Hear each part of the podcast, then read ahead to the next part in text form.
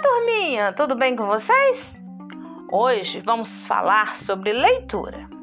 Assistindo os vídeos de leitura que vocês me enviaram, eu percebi que vocês estão com dificuldades em realizar a leitura em voz alta, principalmente quando o texto é um pouco maior.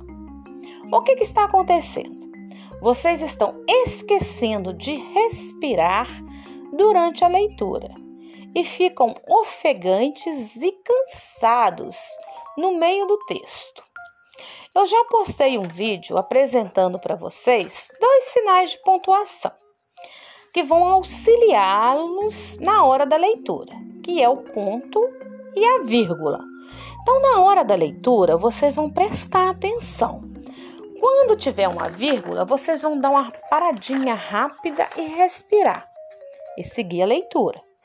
Na hora que tiver um ponto, vocês podem dar uma paradinha um pouco maior e respirar mais um pouquinho, tá? Mas sem perder o ritmo da leitura. Assim, vocês vão respirar durante a leitura e a leitura ficará mais confortável para vocês e mais compreensível para quem está te ouvindo. Então, turminha, nós vamos ler sem correria. Eu já postei aí um texto, uma parlenda que nós vamos ler juntos, para você ver, vocês verem como fazer na hora do ponto e da vírgula para poder respirar e não ficar cansados durante a leitura. Então vamos começar? Hoje é domingo pé de cachimbo. O cachimbo é de barro, bate no jarro. O jarro é de ouro, bate no touro. O touro é valente, chifra a gente. A gente é fraco, cai no buraco.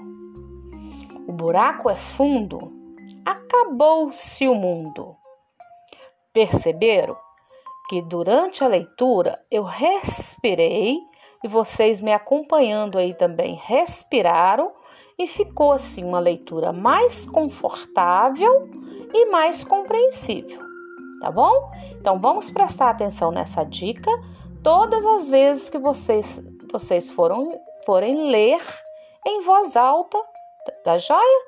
E postar o vídeo para tia. Um abraço.